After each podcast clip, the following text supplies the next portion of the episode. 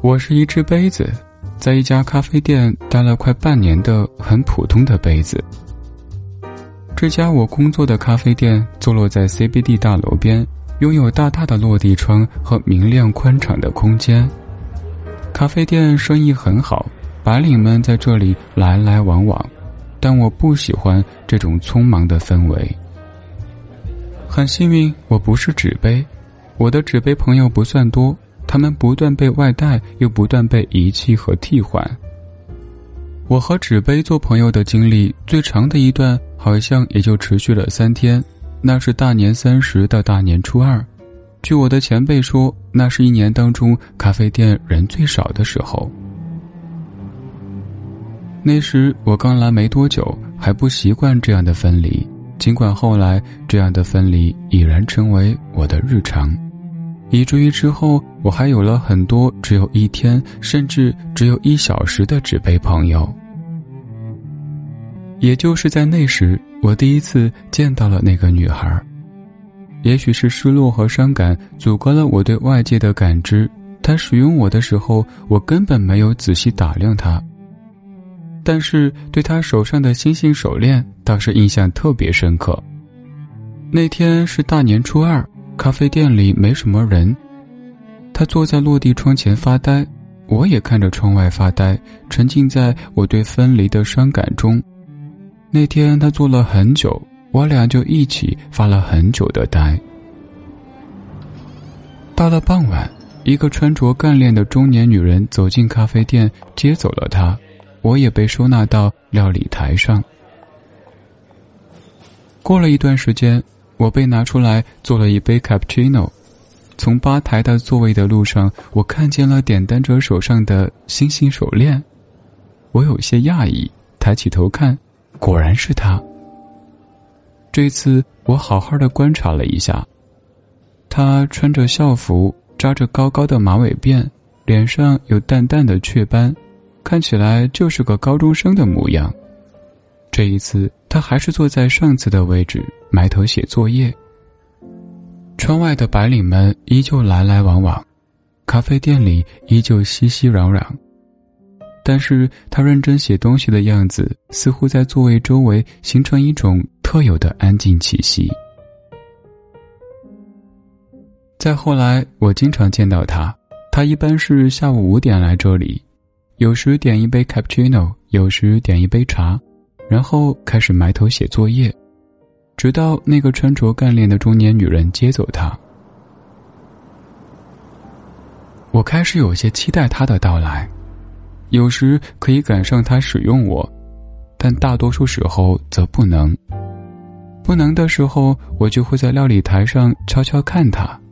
我发现这可真是一个安静的女孩子。有一天。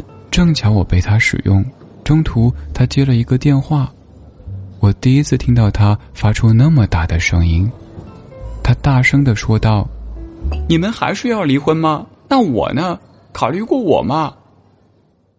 整个咖啡店的人好像都被吓了一跳，这时他才回过神来，抱歉的朝吧台方向看去，点单的人们转头就去忙各自的事情了。咖啡店再一次被喧闹占据。他转过头来看着窗外，忽然趴在桌上哭了起来。窗外已是灯火通明。那天他是自己离开的，没有人接他。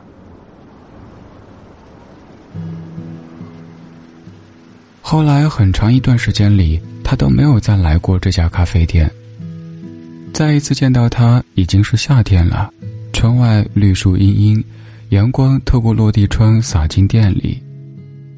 这一次他不是一个人，而是和那个女人一起来的，而我则被拿在那个女人手里。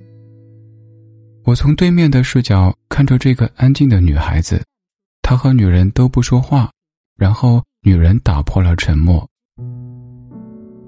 她絮絮叨叨的说着她和男人离婚的原因。以及他对男人的种种不满。原来这个女人是女孩的妈妈。女孩沉默的听着，不断的转着自己的星星手链，过了好一会儿，女人应该是说完了，把我拿起来，抿了一口咖啡，清清嗓子，说她因为工作原因要去美国了，想带女孩一起去，问她是否愿意。我感到很诧异，这种前辈们给我当深夜故事讲的桥段，竟然真实的在生活中发生了。我看着女孩，她依旧沉默不语，直到这场不算愉快的谈话结束，她也没有说一个字。女人要带女孩离开咖啡店，女孩顺从的跟着，在临走之前，她看了看自己原来坐的位置，然后她跟着女人离开了这里。再后来，我再也没有见过他。有时我会想，也许他已经跟着女人去了美国，那里应该会有正儿八经的美式咖啡。也许他还会待在那里的咖啡店，看窗外人来人往。也许他会用另一个杯子喝东西。总之，他应该已经开始了新的生活，但这些都与我无关。他从来不会在意一个小小的杯子，而一只杯子也不应该有任何感情。